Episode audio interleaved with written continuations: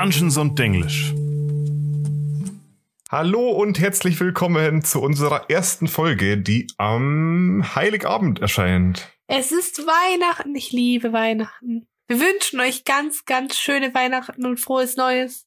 Und frohe Feiertage und so weiter. Wir kündigen es gleich im Voraus an. Wir wissen, wir waren irgendwie erst vor zwei, drei Wochen krank. Wir machen allerdings noch mal eine Woche Pause wegen Heiligabend und Silvester. Von daher sehen wir uns dann bald wieder. Aber jetzt erstmal sollen wir, sollen wir ein Weihnachtslied einstimmen, Marie. Ich bin irgendwie nicht so in der Weihnachtsmut gerade. Ich wollte dich eh fragen, warum hast du eigentlich deine Pflanze da raus in die Kälte gestellt? Ähm, das war ein Opfer. Wie jetzt? Ein Opfer für Auriel. Ich, ich werde euch alle unterwerfen, ihr, ihr niederen Sommerwesen. Ihr werdet alle der Königin des Winters unterworfen. Na, das ich nicht. Das ist nicht, was ich möchte, bitte nicht. Man kann kaum glauben, dass ich D&D spiele. Mein Roleplay ist so bad. Ich finde, ich find, du hast es sehr gut gemacht. Heute geht's nämlich tatsächlich um Aurel, die Göttin des Winters. Das ist gute. Ja, Jetzt kann man sich fragen, warum habe ich genau Aurel ausgesucht? Weil sie ist jetzt keine der, naja, Top-Götter, sage ich mal. Darf ich sagen? Ja, Also meine Vermutung ist, weil du eine absurde Liebe für Icewind Dale Rime of the Frost Maiden hast. so kann man sagen. Aurel ist jedenfalls eine meiner Lieblingsgöttinnen. Und ich dachte, sie hat vielleicht auch allein deswegen ein Spotlight verdient, weil es in der fünften Edition inzwischen schon zwei, zweieinhalb Abenteuer gibt, in denen sie namentlich erwähnt wird, Mhm. beziehungsweise vorkommt. Aaron Ähm. liebt Auril so sehr, dass er sogar eine Miniatur von ihr hat. Genau. Ich muss gleich dazu sagen, ich werde keine Spoiler zu den Abenteuern bringen, in denen sie vorkommt. Beziehungsweise nicht mehr als über die Coverbilder oder über den Rückentext zu erfahren ist. Deswegen müsst ihr euch keine Gedanken machen, wenn ihr Legacy of the Crystal Shard nicht gespielt habt, egal. Wenn ihr Rime of the Frost Maiden nicht gespielt habt, egal. Ja, wer ist Aurel eigentlich?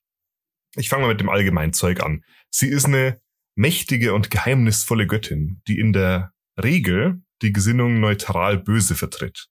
Sie ist die Herrscherin über den Winter und alle Dinge, die damit verbunden sind, also Kälte, Eis, Schnee, Frost. Früher hat sie noch andere Domänen unter sich gehabt, aber sie hat inzwischen den großen Teil ihrer Macht verloren. Früher war sie zum Beispiel auch noch die Göttin der Stürme, aber nur für eine Zeit lang. Sie hat viele, viele Namen, unter anderem die kalte Göttin, die Frostmaid, Eisdämmerung, die Sturmbringerin.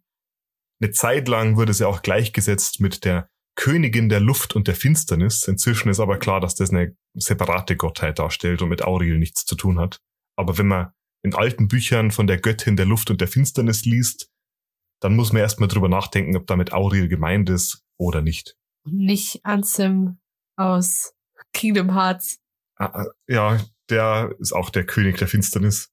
Ganz großer Kingdom Hearts Fan hier, aber wir haben, glaube ich, eh mal drüber geredet. Kingdom Hearts ist so ein Spiel, da kann man so eine Trinkwette machen. Jedes Mal, wenn das Wort Finsternis oder Dunkelheit erwähnt wird, einen Shot zu nehmen. Ich glaube, da ist man nach kürzester Zeit absolut unzurechnungsfähig. Did somebody mention the door of to darkness? Ja, Aurel hat eine tiefe Verbindung zu Eis und Kälte und wird deswegen als die Göttin des Winters verehrt. Insbesondere in kälteren Gebieten wie den Eiswüsten und den arktischen Regionen der Vergessenen Reiche, am bekanntesten darunter natürlich im Eiswindtal. Treffender ist wahrscheinlich aber sie nicht als Verkörperung des Winters, sondern als Verkörperung vom Zorn des Winters zu verstehen. Deswegen gehört sie auch zu den Göttern des Zorns, zu denen unter anderem auch Mala, der Fürst der Bestien, Ambali, die Göttin der Meere und Talos, der Gott der Zerstörung gehören. Die sind quasi so ein Quartett. In, inzwischen mehr ein Trio, aber mehr dazu später. Sie ist eine harte und kaltherzige Göttin, die kein Mitleid kennt und die Menschen nur als Werkzeuge betrachtet. Sie genießt es, Leiden und Schmerzen zu verursachen, insbesondere wenn es sich um Menschen handelt, die sie als schwach oder unterlegen ansieht. Nichtsdestotrotz hat sie eine ganze Menge Verehrer in der Welt der Vergessenen Reiche und sie gehört zu den bekanntesten und bedeutendsten Göttern des Ferunschen Pantheons, auch wenn sie inzwischen nur noch als niedere Gottheit eingestuft wird. Das heißt, es gibt durchaus mehr als nur eine Handvoll an Göttern, ähm, vor denen sie quasi kriechen muss. Jetzt kann man sich fragen, ja, wenn die so evil ist und den Menschen nur Böses will und kein Mitleid kennt, warum hat sie dann überhaupt Priesteranhänger etc.? Warum würde ich einen bösen Gott verehren? Und die Antwort ist easy, nämlich aus Furcht. Die Menschen glauben, dass Auril ihnen Schutz vor Kälte und Hunger bietet, solange sie ihre Gunst nicht verlieren, und damit haben sie gewissermaßen sogar recht. Die Kirche von Aurel ist relativ lose organisiert und ihre Priester sind größtenteils unabhängig und ohne festen Sitz. Das heißt, die ziehen durchaus mal von einer Stadt in die nächste oder dort, wo die Not gerade am größten ist, immer so will. Und die Kurzfassung ist die, Aurel ist nachsichtig zu denjenigen, die sich ihr unterwerfen. Das heißt, wenn du genug Opfer bringst, genug betest, genug Unterwerfung zeigst, dann lässt sie dich und deine Familie weniger wahrscheinlich erfrieren. Diese Opfer können verschiedener Natur sein und es kommt meistens darauf an, wie wohlhabend die Anhänger sind, also sie unterscheidet dadurch aus. Also Aurelgläubige mit viel Geld, die opfern Tiere, Nahrung, Geld, indem sie es in die Kälte treiben oder in Schneespalten werfen, wo es nie wieder gefunden wird. Weniger wohlhabende Leute lassen nachts manchmal ihre Türen und Fenster offen, um Auriel sozusagen ihre Wärme zu opfern. Und wenn es hart auf hart kommt und die Zeiten besonders unnachgiebig sind, dann gibt's auch mal Menschenopfer. Um Kleriker von Auriel zu werden, sieht die Sache aber anders aus. Dazu musst du nämlich erstmal eine Probe bestehen. Das ist relativ untypisch für Kleriker, sage ich mal. Diese Probe nennt sich das Ritual der Umarmung. Und zwar musst du während des Schneesturms nur in Winterstiefel und einfache Unterkleidung gehüllt eine ganze Nacht in der Kälte überstehen. Da stirbst. Meistens. Aurel akzeptiert nur diejenigen, die nicht sterben. Man kann sich denken, die Auswahl ist relativ gering. Das ist auch der Grund dafür, warum manchen Aurel-Priestern Finger, Zehen, Ohren oder Nase fehlen. Die sind ihnen nämlich während der Umarmung abgefroren.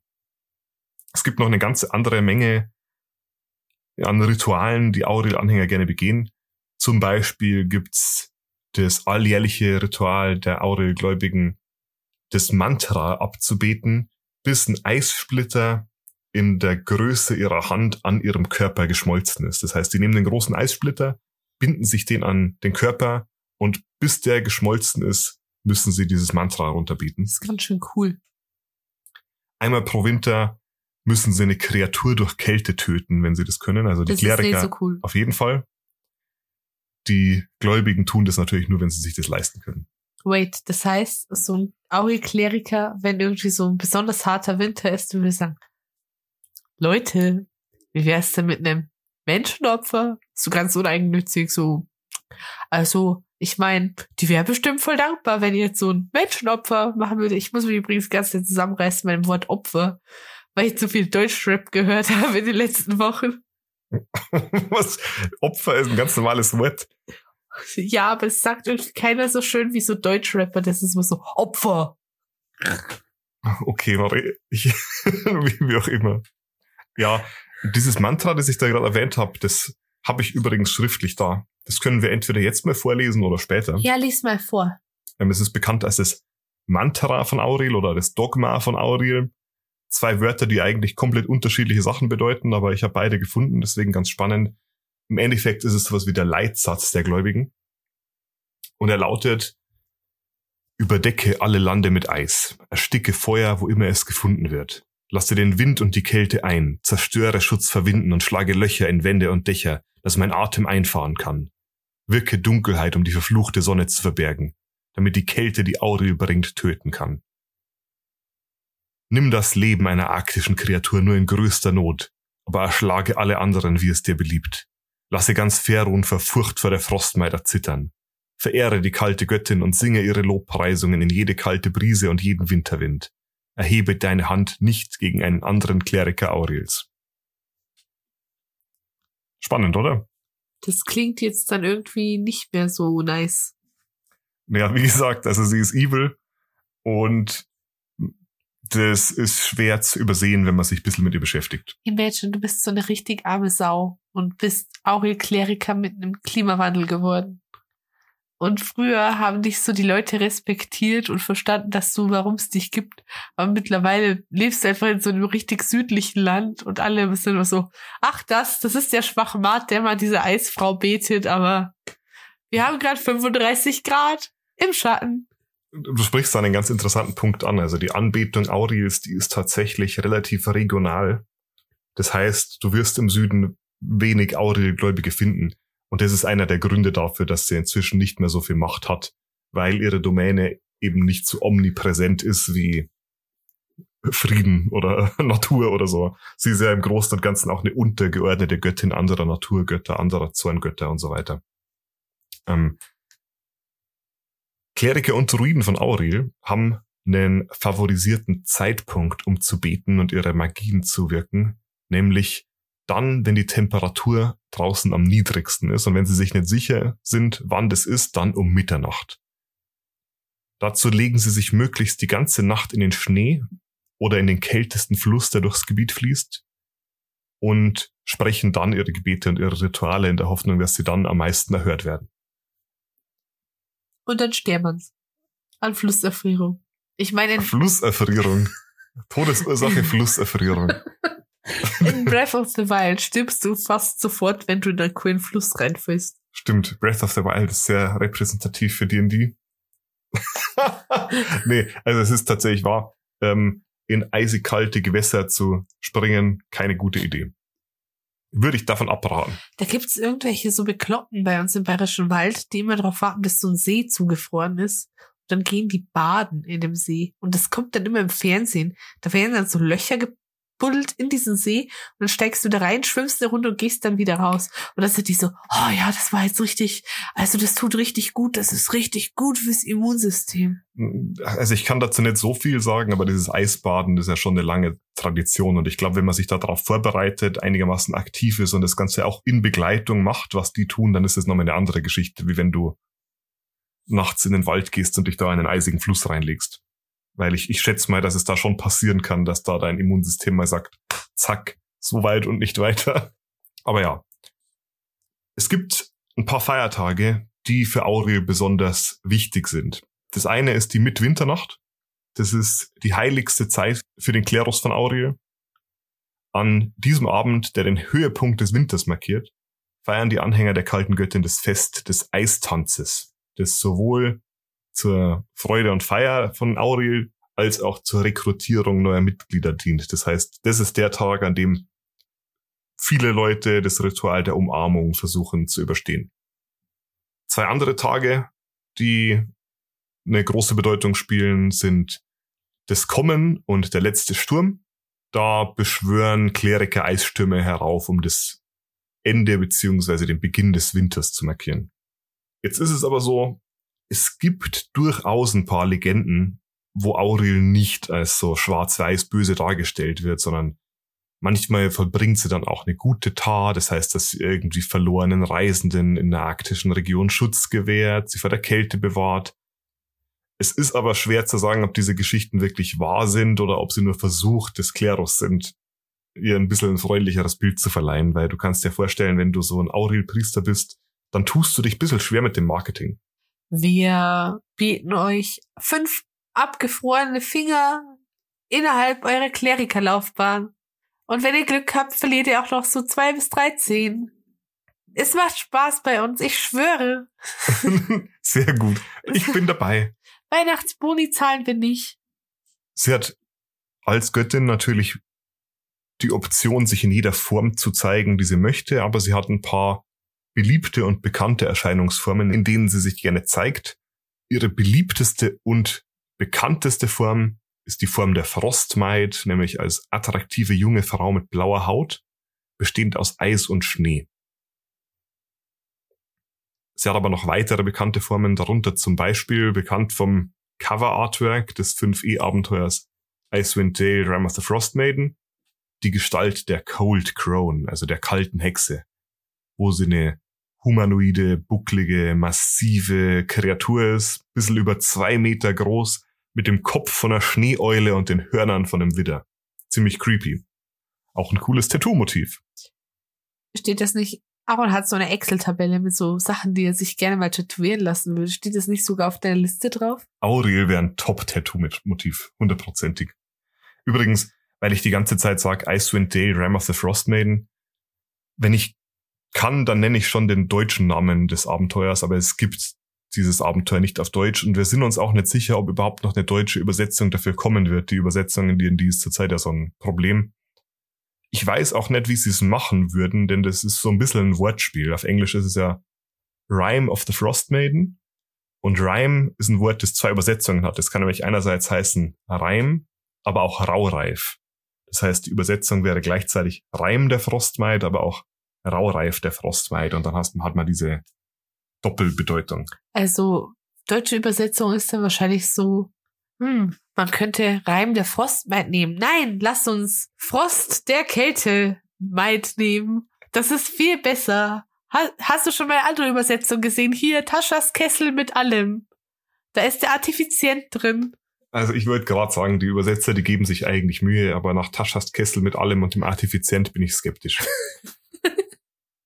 Ihre drittbeliebteste Form ist die Form der Eisdämmerung. Da ist sie einfach eine riesige Rüstung aus Eis, die über und über mit eisernen, nicht eisernen, sondern eisigen Dornen besetzt ist.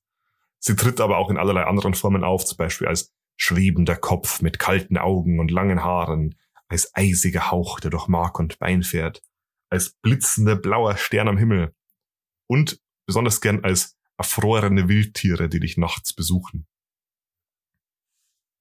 Letzte Woche, da habe ich wieder Besuch gehabt von einem erfrorenen Hirsch. Irgendwie frage ich mich, wieso steht der da? Gleichzeitig denke ich mir, mei los ich nur sei, ich habe zuvor Harry Potter gelesen.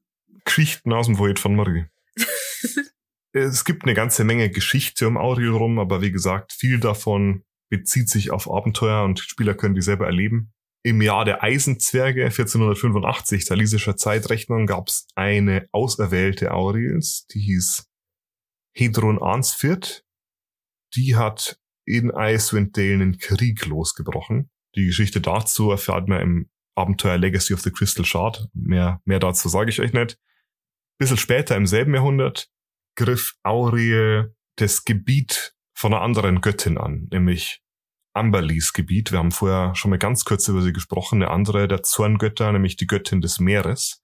Und zwar hatte die eine, eine himmlische Ebene, die chaotischen Gezeiten, und die hat Aurel eingefroren. Und früher waren Amberly und Aurel verbündet. Und Amberly hat das natürlich überhaupt nicht gefallen und deswegen hat sie dieses Bündnis gebrochen und hat sich an die anderen Götter des Zorns gewandt. Talos und Mala. Auril hatte sich entweder verkalkuliert oder sie hatte nicht damit gerechnet, dass andere Leute sich auch verbünden können. Und deswegen wurde sie ein bisschen überrumpelt. Und die drei Gottheiten gemeinsam haben quasi versucht, die Frostmai zu stürzen, weswegen sie gezwungen war, sich aus ihren himmlischen Gefilden zurückzuziehen nach Turil, und zwar in die kälteste Region von Turil, das Meer des bewegten Eises. Und was sie da so treibt, das erfährt man im Abenteuer Rime of the Frost Maiden. Genau, es wird scary. Aurel hat jedenfalls eine ganze Menge an Verbindungen mit anderen Leuten, anderen Göttern, anderen mächtigen Kreaturen. Besonders erwähnenswert sind diese ganzen arktischen Wesen, die sie spezifisch unter ihren Schutz nimmt. Sie hat auch eine ganz enge Verbindung zu Eiskreaturen wie Eiswölfen, aber auch zu den Frostriesen. Die nimmt sie ganz gern her als ihre Diener und als ihre Kriegstruppen, falls sie mal jemanden vernichten muss und falls sie ihren Willen durchsetzen muss. Sie war sogar mal eine Zeit lang mit Trim zusammen, dem Gott der Eisriesen. Und nicht nur das, sie hat sogar eine Tochter mit ihm. Die heißt Nalkara. Ist die auch böse? Hm, vielleicht. Die kann man auch in einem der 5E-Abenteuer treffen. In welchem? Sage ich euch aber nicht. du gemeiner Hund, du. Ja. Hauptsächlich hat sie aber keine Verbündeten, sondern eher Feinde, vor allem andere Götter. Darunter gehören zum Beispiel Chantea, Göttin der Natur, Sun, Göttin des Mondes, Utgar, mit dem ist es eine ganz spannende Geschichte. Das ist quasi ein Gott der Barbarenstämme gewesen. Und manche der Barbaren im Eiswindtal haben sich von Utgar abgewendet und sich Aurel angeschlossen. Das hat ihm überhaupt nicht gepasst. Und deswegen muss er diese Frau jetzt dran kriegen. Immer diese Frauen. Es gibt auch noch einen Elfengott des Eises und des Schnees, der heißt Relava Danuvien. Und der ist quasi direkte Konkurrenz von der Aurel. Die verstehen sich deswegen auch gar nicht und immer wenn er kann, versucht er sie irgendwie zu sabotieren. Sie hat sich aber auch andere mächtige Wesenheiten als Feind gemacht, die keine Götter in dem Sinn sind, zum Beispiel Primordials, also uralte Elementarmächte. Am nennenswertesten darunter Akadi, der ist überhaupt kein Fan von ihr. Akadi ist die Personifizierung der Stürme und Aurel war ja früher, als sie noch mehr, mehr Macht hatte, auch die Göttin der Stürme und hat über die Stürme verfügt und damit war sie direkte Konkurrenz zu Akadi und das hat er ihr nicht vergessen. Als letztes finde ich noch ganz spannend, wir haben ja jetzt über diese himmlischen Gefilde schon geredet, Aurel hat tatsächlich einen Ort, über den sie herrscht und verfügt, nämlich die Halle des Winters. Und das ist eine sehr, sehr prächtige Unterebene, die sich zeigt als riesiger Palast aus Eis. Der steht auf Pandesmos, der ersten Ebene des Pandemoniums. Und Je nach Erzählung wird er gehalten von einer der Wurzeln Yggdrasils, des Weltenbaums, oder sie schwebt einfach direkt im Wildspace um Pandesmos herum. Müsst ihr mal suchen, also die, die Halls of Winter von Aurel. Da gibt's super schicke offizielle Artworks davon. Sehr, sehr beeindruckend. Und diese Hallen sind Heimat von Frostriesen und Frostelementaren, Dienern von Aurel und da zieht sie sich nur hin zurück, wenn sie wirklich muss. Meistens ist sie nämlich draußen in der Welt und versucht irgendwelche Pläne umzusetzen. Das heißt, die Hallen stehen die meiste Zeit über leer. Und es das heißt, dass sie da anderen Göttern Unterschlupf gewährt, zum Beispiel dem nordischen Gott Loki. Der treibt sich da ab und an rum. Okay. Loki. Wild. Verrückt, muss ich oder? sagen. Eigentlich bin ich mit den wichtigsten Sachen durch. Also sie ist ja nur eine niedere Göttin. Boah, Aaron, jetzt bin ich fast froh, weil du hast mich jetzt ganz schön zum Früsteln gebracht. hast du noch Fragen zu Aurel Marie? Na. Dann habe ich noch eine Frage. Auf einer Skala von 1 bis 24 Türchen des Adventskalenders. Was gibst du Aurel, der Göttin des Zorns des Winters? Ich gebe ihr eine 21. 21. Zum einen, weil mich mein 21. Türchen in meinem Adventskalender sehr gefreut hat. Es war ein Overnight Oats Erdbeer Porridge. Haferschleim. ich liebe war, Haferschleim. Ich habe einen ganzen Haferschleim-Adventskalender dieses die, Jahr gehabt. Die haben es echt geschafft, sich zu rebranden, oder? Porridge ist dasselbe wie Haferschleim. Sie haben es nur jetzt Porridge genannt, damit das Wort Schleim nicht mehr im Namen vorkommt. Es ist ultra tasty. Sorry. Du, du verpasst was. Ich sagte, damals hatte das so einen richtig miesen Ruf so einen richtig miesen Ruf. Und jetzt haben sie sich gerebrandet und jetzt ist es beliebt. Ja, mein Gott, ich bin halt irgendwas zwischen Gen Z und Millennial. Lass mich in Ruhe. Nee, ich, ich gönne dir das, Marie. Ja, auf wenn, jeden wenn Fall. Wenn du deinen Haferschleim magst, dann gönne ich dir den. Ich finde sie sehr cool, deswegen kriegt sie eine 21. Mein Hirn ist schon richtig im Mus von der Weihnachtssaison dieses Jahr. Ich arbeite nämlich neben der Uni im Einzelhandel und es ist die Hölle. Also ich habe Urlaub. Und ich bin jetzt da ein bisschen auf Deutschlandreise, geht von Stadt zu Stadt. Das bin gespannt. Deswegen hören wir uns ja auch erst wieder in zwei Wochen. Das heißt, wir hören uns auch erst wieder im neuen Jahr. Genau. Und da erwarten wir euch ganz, ganz spannende Sachen. Ihr könnt uns ja mal schreiben, was eure Lieblingsfolge von 2022 war. Dann finden wir vielleicht so gemeinsam in unserem Discord so einen gemütlichen Ausklang für dieses Jahr. Wir wünschen euch wunder, wunderschöne Weihnachten und eine gute Bescherung, falls ihr es tatsächlich an Heiligabend hört. Ansonsten hören wir uns beim nächsten Mal. Genau. Und ich bin die Marie. Und ich war der Aaron. Bis bald. Tschüss.